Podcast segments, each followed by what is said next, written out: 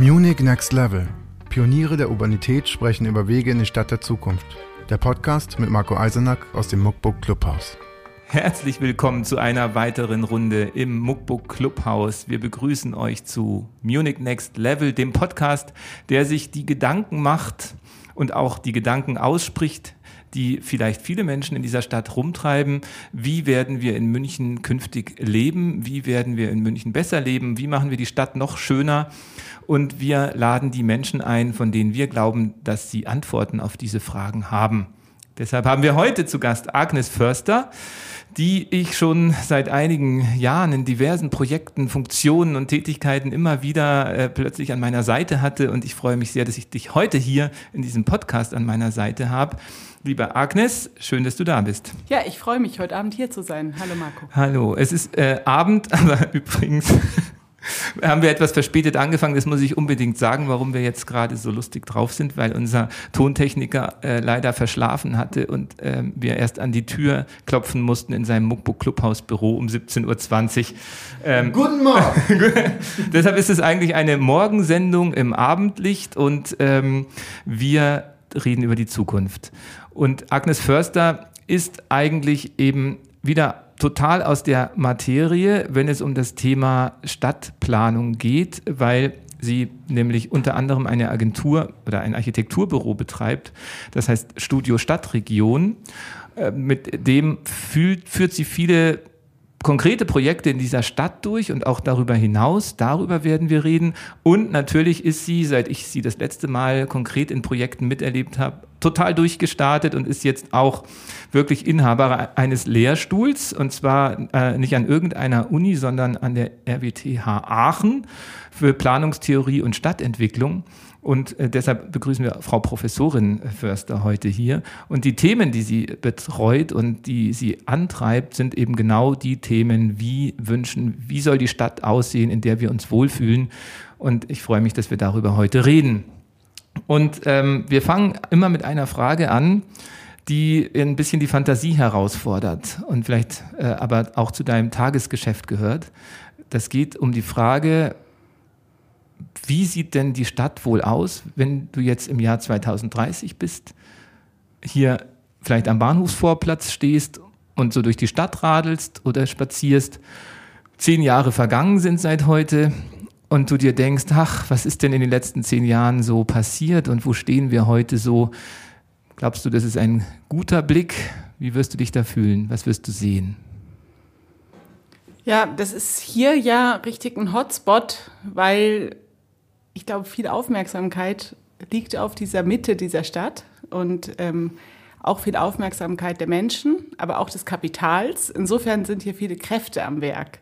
Und ich hoffe, dass hier auch viel Aufmerksamkeit städtischerseits besteht. Und wenn natürlich viele da gut zusammenwirken und die Interessen der Nutzer und die Interessen der Stadt gewahrt werden, haben wir vielleicht die Chance, dass wir neue Symbiosen sehen, neue Mischungen. Also wir haben da nicht nur Menschen, die hier vielleicht einkaufen und die hier durchgehen, sondern Menschen, die ganz unterschiedliche Tätigkeiten ausüben in einem viel flüssigeren Raum, aber vielfältiger genutzten Raum. Also zum Beispiel gibt's hier dann vielleicht Bildungsstätten, da gibt's dann solche Ateliers von Hochschulen, es gibt vielleicht weiterführende Schulen mit Angeboten vor Ort, es gibt vielleicht Formen, andere Formen des Arbeitens. Ihr ein bisschen praktiziert ihr das ja hier schon. Und ähm, das heißt, die City von morgen muss eigentlich inhaltlich neu gedacht werden, also vom, von den Nutzungen her. Und das könnte schon an dieser Stelle gelingen. Aber ich glaube, dafür das werden vielleicht nicht die Marktkräfte alleine richten, ja, sondern es gibt auch ein globales Kapital, was hier rumwandert, sondern da muss natürlich diese hoheitlichen Interessen, unsere Interessen auch eingebracht werden und wahrscheinlich heute schon verhandelt werden. Ja, aber wie kann man das eigentlich verhandeln? Ich meine, die Stadt hat vielleicht noch ein paar Gebäude hier bin mir nicht sicher, bestimmt. Aber wie kann man überhaupt noch Einfluss nehmen? Als Stadtplaner ist das sicher auch eine Frage, die dich ständig umtreibt. Äh, wie kann ich überhaupt Einfluss nehmen auf die Gestaltung einer Stadt? Ähm, sind das nur Gesetze oder gibt es auch andere Wege? Wie könnte das zum Beispiel im Bahnhofsviertel gelingen, dass die sozusagen die Gentrifizierung hier äh, angenehm verläuft? Also ein bisschen blicke ich ja auch auf die Innenstadtlagen. Also wir sind zwar im Bahnhofsviertel, aber der Blick geht jetzt vielleicht auch Richtung Stachus, Sonnenstraße weiter, die Neuhauser Straße. Vielleicht braucht es so einen New Inner City Deal. Schön. Ich glaube, dass man erstmal miteinander sprechen muss und verhandeln muss. Ähm, am Ende braucht man bestimmt auch gute Juristen, die einem helfen, da auch Dinge durchzusetzen. Da bin ich jetzt nicht die Expertin dafür. Aber man könnte sagen, man muss sich jetzt mal hinsetzen und zwar nicht nur hausweise, und nicht nur in, ein, in Bezug auf vielleicht eine einzelne Erdgeschossfläche. Ich glaube schon, dass wir vielleicht in einem etwas größeren Umgriff denken müssen, so Areale, Straßenzüge, doch mal über ihre Zukunft nachdenken müssen. Wir wissen ja, dass es hier auch in der Umgebung mal Hotels gibt und auch welche gab, ganz jüngst. Und wir wissen, dass da auch viel Fluktuation ist. Und ich glaube, es gibt schon Anlass, sich da ähm, zusammenzusetzen und zu orientieren. Du meinst auch die Chancen den, sagen wir mal, die, die Umbrüche, die durch Corona stattfinden, zu nutzen für, für bessere oder vielfältigere Nutzungen? Ja, ich glaube also tatsächlich wird ja auch die Immobilienbranche sich ähm, auch was erfinden müssen, was in diesen Häusern sinnvollerweise stattfindet, was ähm, krisenresistent ist und was auch die, ich sag mal, die Lage, den Wert der Lage auch irgendwo ausschöpft. Ob das also im Rainer. Ja. Hotels, glaubst du, sind äh, wirklich langfristig nicht mehr der heiße Scheiß? Also eine ganze Straße mit Hotels würde ich mir ja nicht wünschen. Also es gibt bestimmt tolle Hotels. Ich glaube auch, dass Hotels teilweise Straßen beleben. Also ich will gar nicht gegen Hotels sprechen. Nur haben wir natürlich jetzt den Umbruch da und wir haben Warenhäuser im Umbruch. Wir haben vielleicht bestimmte Handels, andere Handelsaktivitäten, ähm, ja, die sich nicht halten, die dann natürlich weggefegt werden, erstmal durch die, ähm, diese ganzen Online-Shopping-Geschichten. Und insofern sind halt ganz viele Nutzungen im Umbruch. Also das ist ja der Handel, der ist Umbruch, aber auch die Art, wie wir arbeiten, wir werden vielleicht, selbst wenn wir hier einen Arbeitsplatz in Zukunft haben, nur noch zwei bis drei Tage die Woche herkommen und den Rest der Zeit in unserem Stadtviertel verbringen, wo wir wohnen oder vielleicht im Ort, den wir haben in der Metropolregion München. Also es wird viel mehr, es wird eben viel flüssiger und es wird viel mehr unterschiedliche Rhythmen geben. Was ja? meinst du eigentlich mit flüssig? Das klang vorhin schon spannend, aber weißt du, äh, wie ich mir jetzt ja, also Stadt dieses vorstelle? Ordnen von Funktionen in Geschosse, in Häuser, in Areale, die dann getrennt nebeneinander stattfinden. Ich glaube, dass das ähm, also zu hinterfragen ist. Wir haben das mal genannt Mix, Merge, Share. Also mischen ist das eine, aber das andere ist auch neue Symbiosen. Aber das ist ja genau bei euch hier der Fall. Ne? Ihr mischt das auch in der Einheit, in der, also im Erdgeschoss, im genau. Obergeschoss neu. Store, ja, und, äh, und es sind ja keine Trennwände dazwischen im Sinne von, das muss alles möglichst separat funktionieren, sondern da bewegen sich die Menschen auch dazwischen. Das meine ich jetzt mit diesem vielleicht flüssig, also weg von diesen starren Einheiten denken und auch so im Tages- Abends-Nachtrhythmus etwas anders, ja? Ah ja, also auch, dass die Stadt ähm, quasi durchgängig lebt und nicht ja. nur bis zur Ladenschlusszeit. Das ist ähm, eigentlich ja was, wo sich jeder sofort wiederfindet und sich jeder auch fragt, ähm, ja, es ist doch jetzt wirklich nicht schwer vorauszusehen, dass man gerne gemischte Gebiete hat und gerne immer was äh, Lebendiges hat und nicht nur während der Ladenöffnungszeiten. Wieso ist denn die Stadt jetzt so entstanden, wie sie ist? Äh, also das sind, glaube ich, das sind einerseits planerische Paradigmen, also auch vielleicht Bilder, die man hat, was eine City ist. Und dann gewisse Stellschrauben, die man da, ähm, also gewisse Leitplanken, die man planerisch dann irgendwie aufgestellt hat. Das ist aber auch eine Logik derjenigen, die dann am Markt aktiv sind. Die haben ja auch Geschäftsmodelle, so ein Investor oder jemand, der so einen Laden hat. Und Umdenken neu denken müssen ja wahrscheinlich alle Beteiligten. Also auch der, der diese Fläche betreibt, muss sich was Neues ausdenken. Und was wir merken, und ich möchte das jetzt vielleicht gar nicht nur auf diese Innenstadt, weil wahrscheinlich, das muss ich München natürlich schon sagen, ist es schon eine ganz besonders heißes Pflaster hier. Es gibt aber in Bayern noch ein paar andere Innenstadtlagen.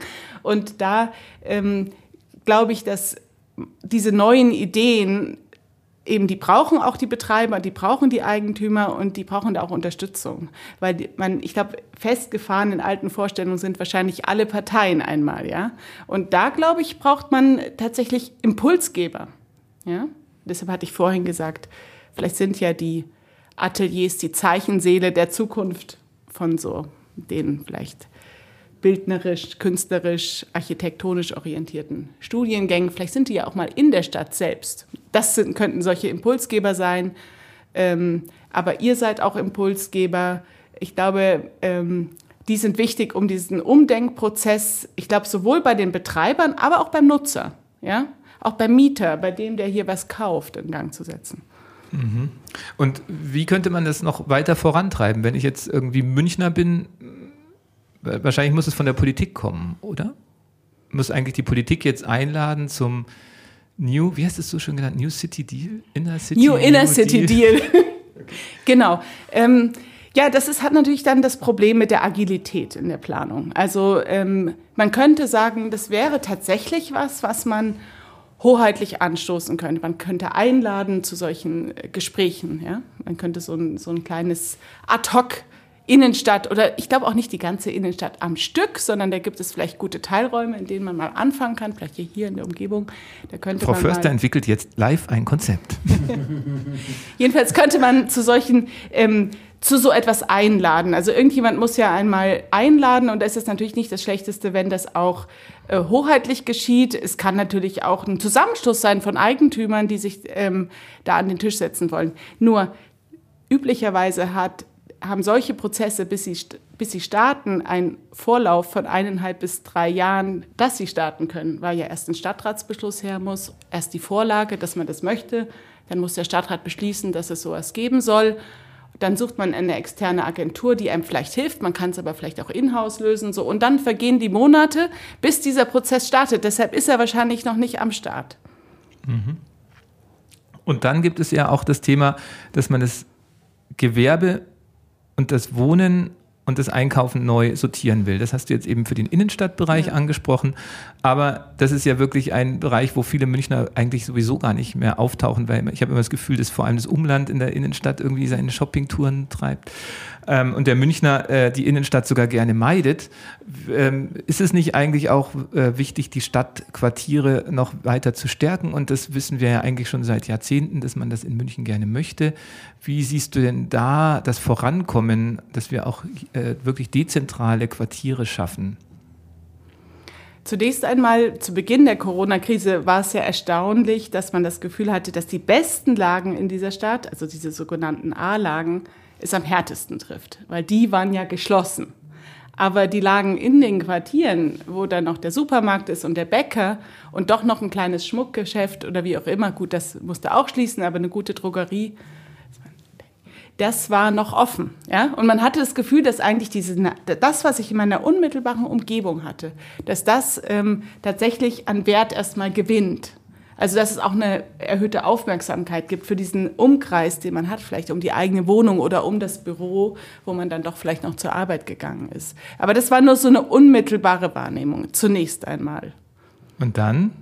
Ja, ich glaube, dass tatsächlich ähm, es sein könnte, dass im Wohnumfeld auch langfristig sich was tut. Also, denn viele Menschen werden sich fragen, wenn sie Homeoffice in Zukunft machen wollen, zumindest vielleicht 50-50, weil manchmal ist es ja schon praktisch, sich den Weg zu sparen, ähm, wo sie das tun können. Und dann werden sie das vielleicht nicht dauerhaft in der eigenen Wohnung machen wollen. Also könnte es sein, dass es auch Raumbedarfe im Wohnumfeld gibt. Ja? Dass man sagt, man möchte was anmieten können, zumieten können, tageweise. Und das sind vielleicht so kleine Bewegungen, die dann auch die Stadt verändern. Weil wenn mehr Menschen vielleicht in diesen etwas verwaisten Erdgeschossen, ja, die früher mal Läden waren, vielleicht irgendwie die als Coworking Space nutzen, ähm, wenn die auch vielleicht mittags in ihren Vierteln zu Hause sind und vielleicht den Imbiss dort unterstützen und nicht in der City. Also dann könnte durchaus ähm, zumindest die Energie ein bisschen mehr gehalten werden am Wohnort. Was auch eine Riesenlösung wäre für das Thema Verkehr in München. Und äh, du hast, glaube ich, auch mal verschiedene Stadtteile angeschaut. Äh, es gab ein Projekt in Haar, an dem ihr, glaube ich, beteiligt wart. Ähm, ist das jetzt so ein Stadtteil, wo du sagst, da gibt es schon spannende Projekte, die in die richtige Richtung führen? Oder welche Stadtteile sind denn vielleicht auch für, von dir, werden empfohlen mit dem Gütesiegel urbanes Stadtquartier? Also das ist nicht an mir, dieses Gütesiegel zu vergeben. Und zu H muss man ganz klar sagen, dass das kein Stadtteil von München ist und ähm, Eingemeindung aktuell kein Thema. Also es ist ja, aber was du sagst, es ist ein Ort, den wir natürlich aus unseren Lebenszusammenhängen und Arbeitszusammenhängen und die Art, wie wir mobil sind, da ist es uns ja egal, dass da eine Stadtgrenze ist. Und es gibt den Standort H und da ähm, hatten wir einmal untersucht, wie tatsächlich sich neue Formen von Gewerbe, von Büro, äh, von der Mischung rund um Arbeiten eigentlich an diesem S-Bahn halt entwickeln. Und ich glaube schon, dass wir äh, natürlich Raumentwicklung, Stadtentwicklung dadurch machen können, dass wir uns die einzelnen Standorte angucken, oder? Was ist denn da? Und da geht es, glaube ich, um wirklich gute Mischungen. Also eine ziemlich gute Symbiosen von Nutzungen, eben das Wohnen, das Arbeiten. Und dann geht es ganz stark um die Aufenthaltsqualität. Was ist denn da an öffentlichem Raum, an Landschaft? Weil das Ziel muss ja sein, nicht sich zu bewegen, sondern da zu bleiben, länger da zu bleiben. Also dieses Stay, also da bleiben, ist eine super Chance. Und was ähm, jetzt natürlich die Erfahrung ist, auf der wir aufbauen können, ist, dass wir ja auch über die Digitalisierung und jetzt dadurch, dass wir das auch mehr einüben, also wir üben ja diese Videokonferenzen täglich, ähm, ist es für uns gar keine Hürde mehr da zu bleiben, weil wir wissen, wir sind auch verbunden. Also wir sind vor Ort und doch verbunden. Und das ist eigentlich ein super Leitmotiv, nicht für die Stadt München, das wäre völlig falsch, sondern für die ganze Metropolregion München, weil wir praktizieren das ja viel weiter. Die Distanzen sind ja eher mal 15, 20, 50 Kilometer, die wir mal haben zwischen Standorten, die wir eigentlich gut kennen und gern nutzen wollen. Ja, und, du pendelst sogar bis nach Aachen. Das ist vielleicht auch ein schönes äh, Beispiel. Äh, eigentlich bist du wahrscheinlich ein pionierhaftes Arbeitsverhältnis. Äh, du hast wirklich da derzeit deine ganzen Vorlesungen auch von München aus über Zoom oder was benutzt ihr? Nein, vermutlich nicht. Wie läuft wir, es bei euch? Also wir haben von Anfang an Zoom nutzen können in Aachen, weil die RWTH da wirklich ganz viel ganz schnell auf den Weg gebracht hat und uns eigentlich sofort startklar gemacht hat fürs Sommersemester. Und ich bin sowohl in Aachen natürlich auch, ich bin auch in München und momentan bin ich längere Zeit an entweder diesem oder an jenem Ort. Also ich bin ein bisschen davon abgekommen, in diesem schnellen Pendelrhythmus zu sein und genieße es mehr, Zeit am Stück an einem der Orte zu sein. Ich finde es aber auch sehr bereichernd, tatsächlich auch diesen Wechsel der Erfahrungsräume zu haben und auch zu sehen, wie in einer Stadt Aachen jetzt diese Corona-Krise auch wirkt. Und auch dort bringen wir uns ja die Stadtentwicklung ein. Und insofern ist es schon, es ist diese Distanz, aber es ist eben auch eine komplementäre Erfahrung, ähm, die ich wahnsinnig wertschätze. Und ihr habt auch einen eigenen Podcast, auf den ja. würden wir sowieso noch eingehen, aber das passt jetzt vielleicht ganz gut, wo man auch sieht, eigentlich ist das Thema Stadtentwicklung schon ziemlich hip gerade. Also eben, ähm, dass wir als Stadtmagazin jetzt nicht uns mit Promis unterhalten über ihre letzten Shows, sondern uns äh, dem Thema äh, Denken wir nach über die Zukunft unserer Stadt widmen, äh, ist, denke ich, ein globaler Trend ähm, siehst du das auch so? Und wie wird das eigentlich in der Fachwelt so wahrgenommen, dass plötzlich alle sich für das Thema Stadtentwicklung interessieren und ihr wirklich einen total professionellen Podcast auf Spotify einstellt als Lehrstuhl für, wie heißt es? Also What Next, da geht es äh, Planung, Neudenken, Rethinking, Planning. Und wir haben die Krise als Anlass genutzt, um ein altes Format Planung neu denken ist eigentlich der Titel, den mein Vorgänger Klaus Selle geprägt hat, im 2005 mit drei Büchern, äh, zwei Büchern, aber also jedenfalls dieser Titel, der ist älter, aber er passte jetzt so gut. Und es wartete auch auf ein, eine, ja, auf eine neue Phase, die Zeitschrift, die es gibt. Und wir haben gesagt, wir machen kurzfristig einen Blog, langfristig machen wir auch eine Zeitschrift, aber der Blog bleibt erhalten. Und es wird immer den Bedarf geben, über das, über aktuelle Themen zu sprechen. Und ak aktuell ist das ganz bestimmt diese Corona-Krise, aber dieser Blog soll weiter, also darüber hinaus bestehen und die Themen werden wechseln. Aber was haben wir uns vorgenommen für den Start? Da sind wir gestartet, das war im April und Mai, so in etwa. Wir haben ähm, drei Themen genommen. Wir haben das Thema genommen Quartier. Also eigentlich genau das, was ich vorhin gesagt habe. Ähm, diese Krise ist ja auch so eine Art Brennglas für diese Zusammenhänge im Nahumfeld. Es hat ja zwei Komponenten mindestens. Das eine ist, dass wir mehr vor Ort waren. Und wir haben mehr erlebt, unser Nahumfeld. Wir haben uns auch ein bisschen mehr darum gekümmert. Mhm. Aber wir wissen auch, dass es natürlich Menschen gibt, die ähm, besonders auch benachteiligt sind durch die Krise. Also es sind natürlich auch diese Nachbarschaften ganz schön unter Strom ein Stück weit. Das war jetzt ein Thema. Ein anderes Thema vielleicht nur als Ergänzung, wir haben das Thema digitale Stadtmacher in den Blick genommen, weil natürlich alle haben gesagt, ja, die Digitalisierung ist jetzt sozusagen in so einer auf der Überholspur, beschleunigt sich rasant durch die Krise. Und dann haben wir uns gefragt, was machen eigentlich diejenigen, die sowieso immer schon affin war mit den digitalen Medien, mit den Daten und so weiter, aber aus der Zivilgesellschaft, deshalb Stadtmacher. Also die Stadtmacher, die zivilgesellschaftlichen Akteure, also die Menschen, die das nicht professionell machen, die nicht beim Stadtplanungsamt arbeiten und nicht im Ministerium, was machen die, ähm, wenn sie schon vorher sich mit digitalen Tools in die Stadtplanung, irgendwie die Stadtentwicklung eingebracht haben und wie erleben die die Krise. Und da haben wir einige interviewt und machen jetzt nächste Woche am Mittwoch ein, eine, ja, ein Talk dazu, einen längeren, eigentlich so einen kleinen Workshop zu den digitalen Stadtmachern, um das nochmal zu reflektieren. Es ist eigentlich eher eine europaweite Bewegung, viel auch in Brüssel los, viel in anderen Ländern, weil der Witz ist an diesen sogenannten digitalen Stadtmachern, dass die eigentlich vor Ort in ihren Städten was bewegen wollen aber eigentlich vernetzt sind untereinander, weil natürlich die Tools, die Technologie, die tauschen die ja aus.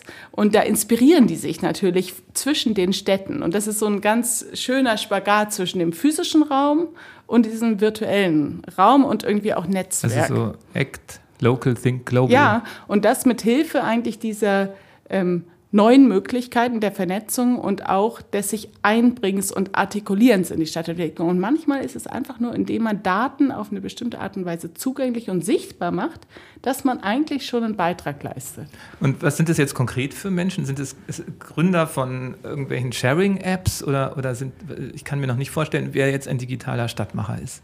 Also das ist zunächst mal relativ breit definiert. Ähm, wir haben gesagt, es gibt da welche, die sind eher unterwegs in so Communities, in so Nachbarschaften und die wollen die Menschen vielleicht befähigen. Also das hat vielleicht sogar eine Ähnlichkeit zu den Menschen, die sonst im physischen Stadtraum unterwegs sind. Die entwickeln vielleicht so Gemeinschaften, die sich dann helfen mit der Plattform. Sowas zum mhm. Beispiel. Also die kommen eher aus diesem Engagement. Und der, ja, Weiterentwicklung auch von Gemeinschaften. Andere kommen eher, sind so Data Activists. Also die kommen eigentlich aus diesen, äh, die kennen sich ja total gut aus mit Daten und können die plötzlich ein, einbringen in die Stadtentwicklung und die kommen dann vielleicht mit neuen Visualisierungen. Also da gibt es zum Beispiel die Wheel Map. Da werden Städte daraufhin durchleuchtet, ob sie rollstuhltauglich sind ja, Wheelmap. Und dann plötzlich hatten natürlich Daten und deren Visualisierung schon fast so eine politische Sprengkraft. Das ist so eine zweite mhm. Denke. Und ähm, ja, so haben wir das ein bisschen klassifiziert. Das ist relativ breit gedacht. Eigentlich sondieren wir das Feld. Wir merken nur, dass in ganz vielen Städten da aus der Zivilgesellschaft Impulse kommen. Ich meine, wenn man großzügig ist, kann man jetzt euer Muckbook auch äh, online so sehen, ähm, wo man eben versucht, neue Formate zu nutzen, um letztlich auch in den Dialog und auch irgendwo in eine gute Wechselwirkung mit der Stadtentwicklung zu kommen. Aber wen ich auch oft wirklich noch vermisse in dieser Stadtentwicklung, sind ähm, wirklich Anbieter von spannenden Smart City Dienstleistungen. Das ist eben, deshalb würde mich interessieren, wie du dazu stehst und wie ihr die Sache diskutiert, weil das ja auch ein Thema ist, es gibt wunderbare Lösungen, die wir machen können, wenn wir unser Auto komplett mit irgendwelchen Apps ausstatten. Dann kann die Stadt die auslesen und wir können den Verkehr steuern und die Parkgebühren darüber organisieren. Aber immer das Thema Datenschutz dann äh, als Stoppschild natürlich vor, dem, äh, vor den weiteren Schritten. Äh, deshalb habe ich so das Gefühl, irgendwie von der Smart City ich, rede ich seit zehn Jahren in, auf muckbook.de, aber in der Realität habe ich irgendwelche Laternenpfähle in Neuaubing die irgendwie automatisch an- und ausgehen und auch Ladesäulen sind. Habt ihr also für, den, für die Smart City Dienstleistungen, die wirklich das Leben besser machen, äh, sind solche Menschen und Akteure auch bei euch dabei? Und wie siehst du das so?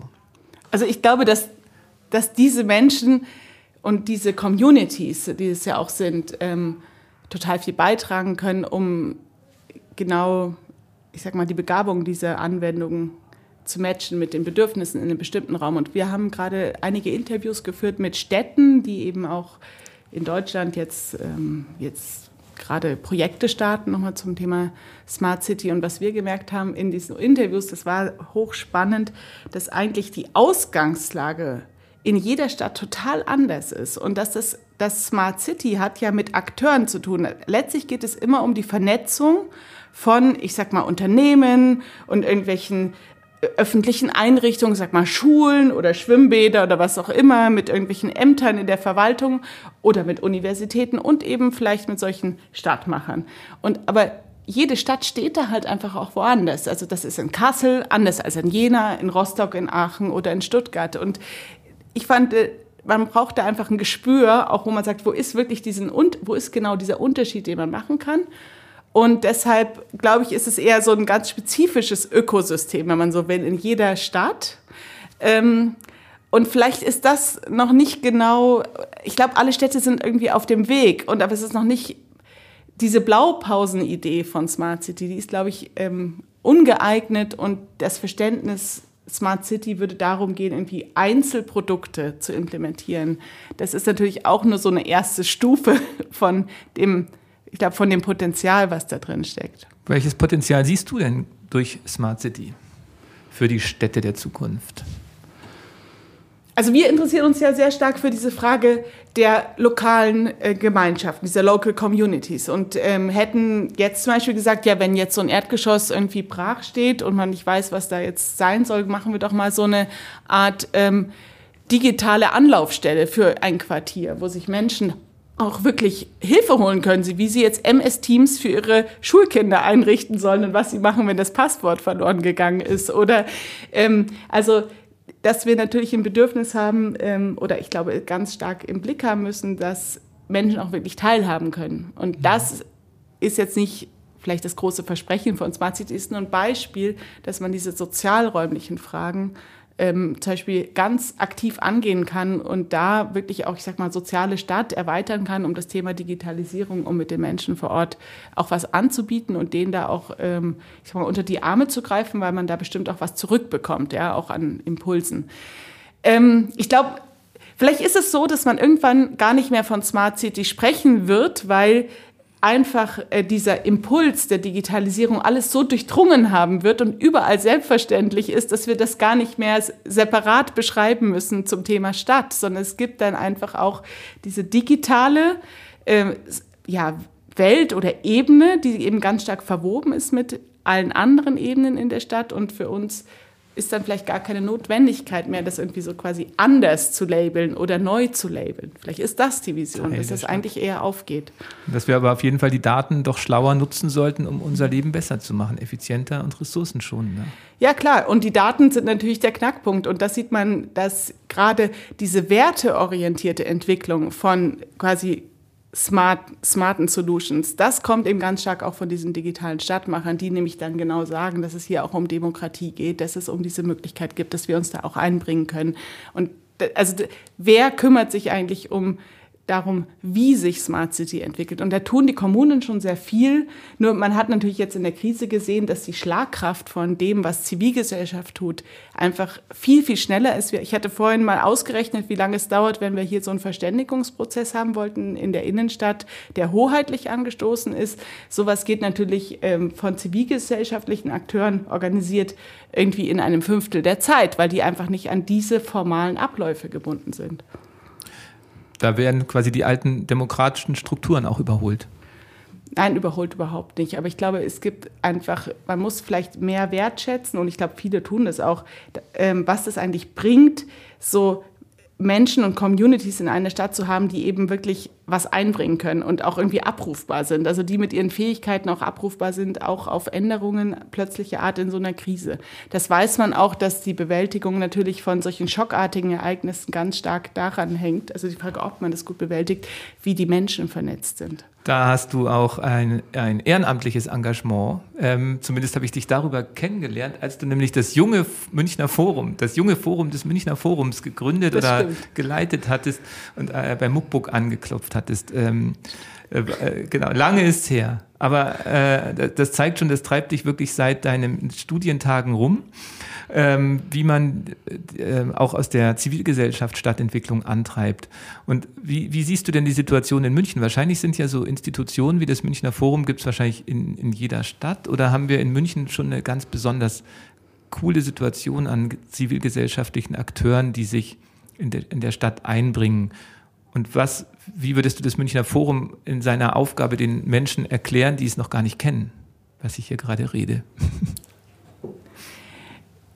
Gut, ich glaube, dass ähm, München eine ganz lange Tradition hat, auch sich zivilgesellschaftlich zu organisieren. Und das Vorzeigeschild dafür ist das Münchner Forum, dass ähm, ja genau aus dieser kritischen Reflexion der Stadtentwicklung, der Stadtplanung gegründet wurde. Und das ist, glaube ich, nicht hoch genug ähm, zu bewerten.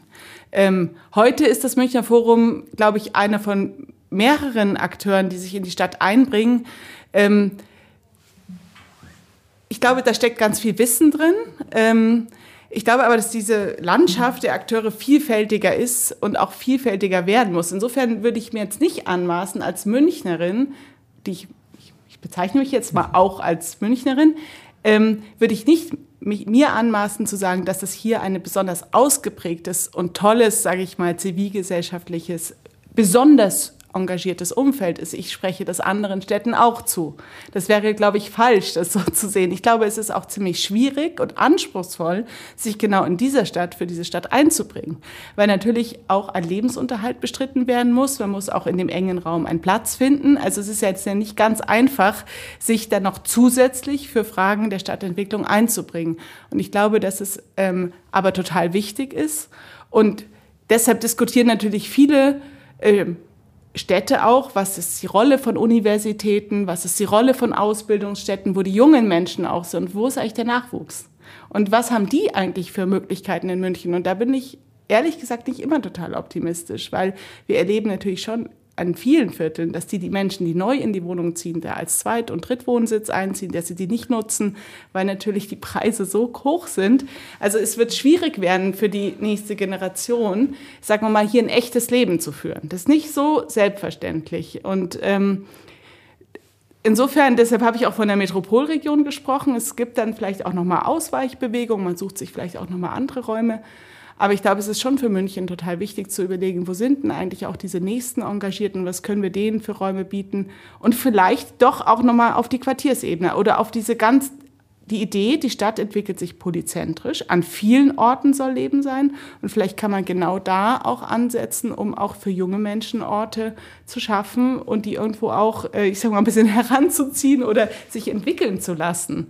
Um dann sozusagen die nächste Generation, die auch dann irgendwann mal im Münchner Forum aufschlägt, vorher vielleicht noch woanders ist. Es gibt ja auch andere tolle Organisationen, auch ganz klassisch wie Kreis Jugendring, wie andere, die auch immer sehr engagiert waren. Nenn mal noch ein paar so. Also ohne, dass wir jetzt irgendwen, wir, wir haben sie nicht vorbereitet. Wenn sie wen vergisst, war es nicht äh, bös gemeint. Aber nur um so einen Einblick zu geben, was für Akteure man so auf dem Schirm haben muss, wenn man in München sich für das Thema Stadtentwicklung interessiert. Wir haben bisher immer nur Green City, haben wir, glaube ich, in jedem Podcast erwähnt. Das dürfte inzwischen bekannt sein. Münchner Forum hatten wir, glaube ich, tatsächlich noch nie erwähnt. Da ist, glaube ich, auch wirklich das Problem, dass das Durchschnittsalter inzwischen wahrscheinlich äh, jenseits der 60 liegt, was aber ähm, dadurch dadurch diesen Wissensschatz in sich birgt und sicherlich eine Aufgabe ist, diesen Schatz in die nächste Generation zu tragen. Also von daher wirklich eine wertvolle Institution, äh, die mir auch am Herzen liegt. Ähm, wen würdest du sonst noch so äh, als äh, Surf-Click-Ansteuerstelle für die Podcast-Hörer mal in den Ring werfen?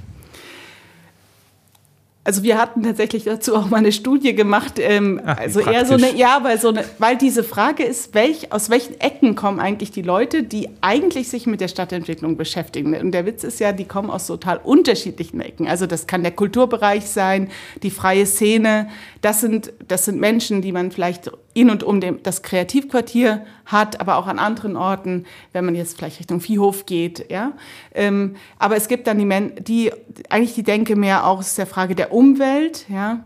auch der Biodiversität, der, des ähm, Klimaadaption. Also da gibt es natürlich auch total versierte Akteure. Ich nenne die jetzt nicht einzeln, aber ähm, dann haben wir eher die jungen Menschen, die sich einbringen. Da habe ich jetzt ähm, ja schon ein, die, also einen Akteur genannt, aber es sind ja viele die ähm, irgendwie auch das Thema entdecken. Und ich meine, da tut ja auch die Stadt München, was die Landeshauptstadt jetzt da zum Beispiel mit diesen Schülerwettbewerben Also es gibt immer auch diesen Versuch, ähm, Schüler so heranzuführen an das Thema der Stadtentwicklung. Ähm, ja, und dann gibt es auch Wirtschaftsakteure, auch die kümmern sich um, um Standorte oder die, die Einzelhändler, die, die, die versuchen in den, in den einzelnen Stadtvierteln auch die, den lokalen Handel zu stützen. Also es sind eher ziemlich viele verschiedene. Und ich würde sagen, ganz aktuell äh, kann man eigentlich so durch die Schanigärten gehen, also die jetzt schon ein bisschen, also gerade ein bisschen zur Ruhe gekommen sind, aber die kommen ganz bestimmt wieder. Das sind vielleicht sogar eher die Menschen, die die, die Räume konkret gestalten. Die sind jetzt vielleicht aufgetaucht. Und da gibt es schon, glaube ich, viele tolle Orte, die gestaltet werden.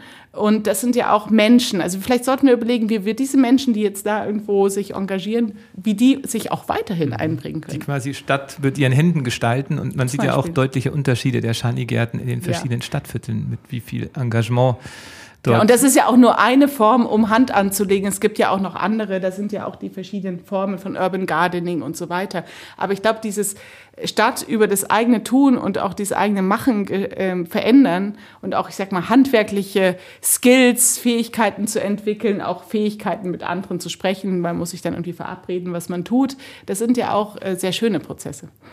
Und da kommen wir nochmal, ich habe schon gemerkt, du bist ja fast schon Politikerin geworden, du hast jetzt keine Namen genannt.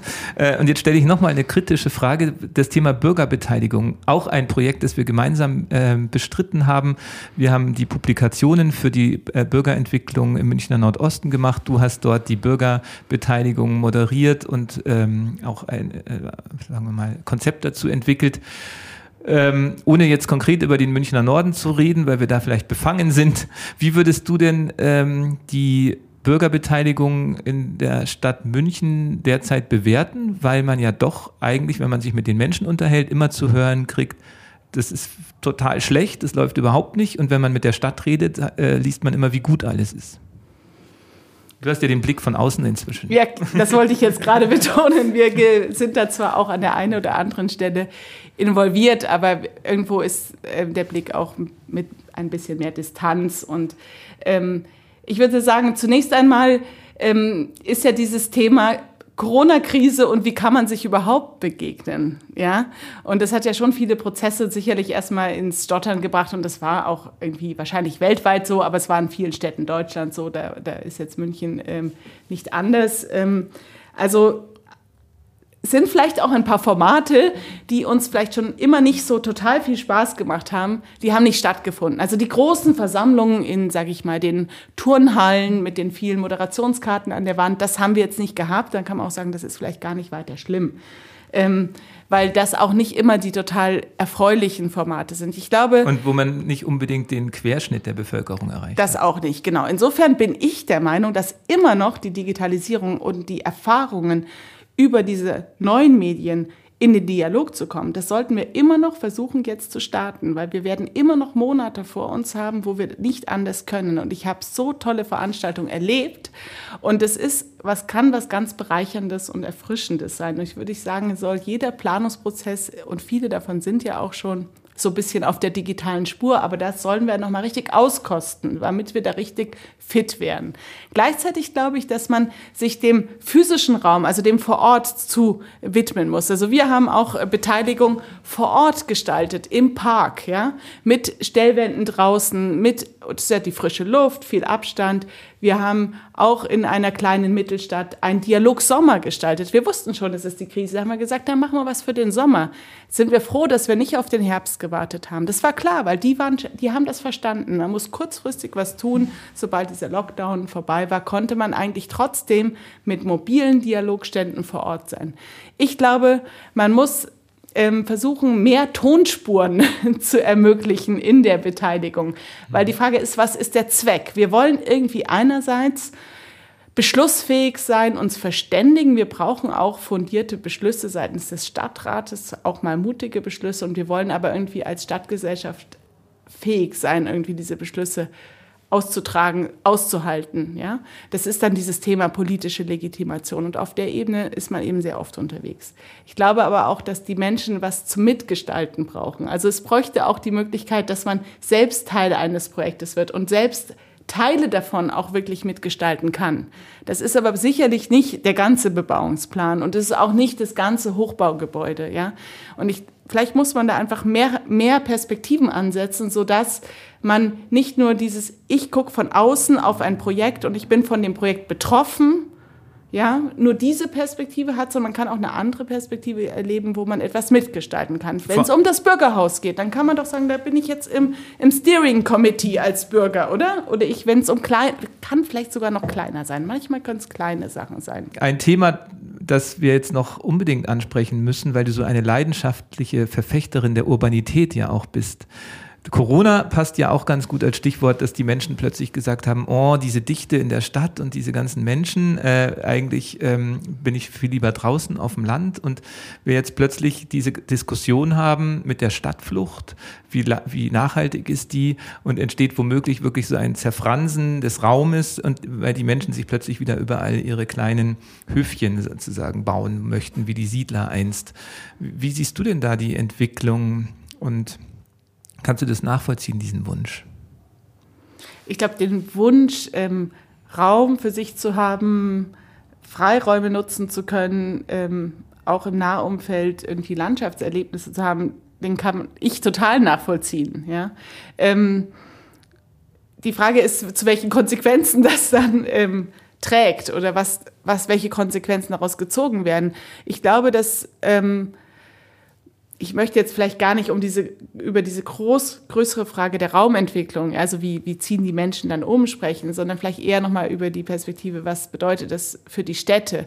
Ich glaube schon, dass Städte Freiräume brauchen und dass ganz, wir merken, wie wertvoll diese Freiräume sind und dass ähm, wir, wenn wir sagen, wenn wir von Urbanität sprechen, dann müssen wir vielleicht die Vögel und die Katzen und irgendwie die Schmetterlinge und das Laub, die machen auch Urbanität. Vielleicht gehören die einfach dazu. Ist das das, was du mit sinnliche Stadt meintest? Das war nämlich ein Artikel, der hinter der Paywall bei der Süddeutschen versteckt ist. Ich konnte ihn deshalb nicht lesen, frag dich jetzt.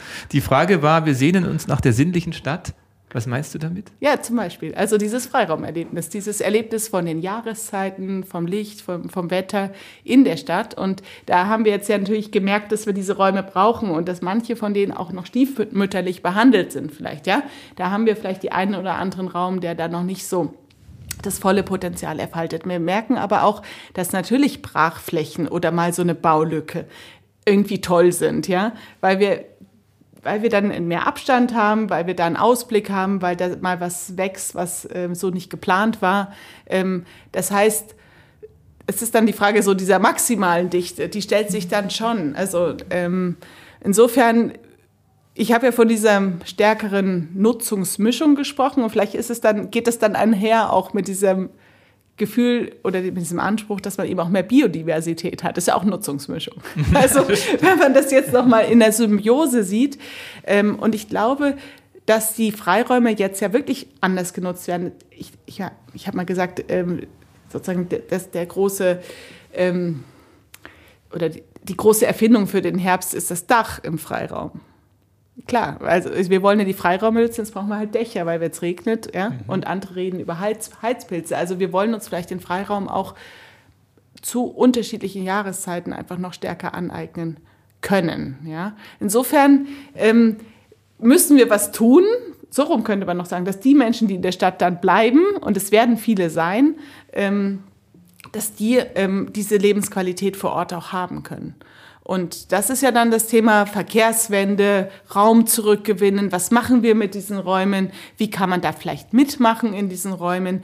Und man sieht ja, dass Grün zum Beispiel etwas Dreidimensionales ist. Es geht nicht nur um die Entsiegelung, das ist das eine, aber die Frage ist ja, wie viel Kubikmeter ähm, Biomasse haben wir eigentlich im Raum? Da kann man noch ziemlich viel tun. Super. Agnes, ich höre dir immer wieder gerne zu mit deiner Leidenschaft und deinem Feuer für gute Städte. Ähm, jetzt gib uns noch mal ein paar Literatur-, Lese- oder Hörtipps, wenn wir neugierig geworden sind, diese Dinge zu vertiefen. Also unseren Podcast hast du ja schon beworben. What Next heißt der. Ähm, Rethinking Planning. Da haben wir spannende Gespräche gesammelt und führen die auch fort.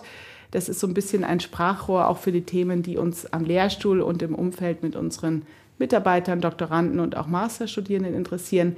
Es gibt dann so Klassiker, die würde ich dann immer empfehlen. Ähm, Frederik Fester, Die Kunst vernetzt zu denken, ein Bericht an den Club of Rome, wenn man jetzt also mit dieser Komplexität umgehen möchte.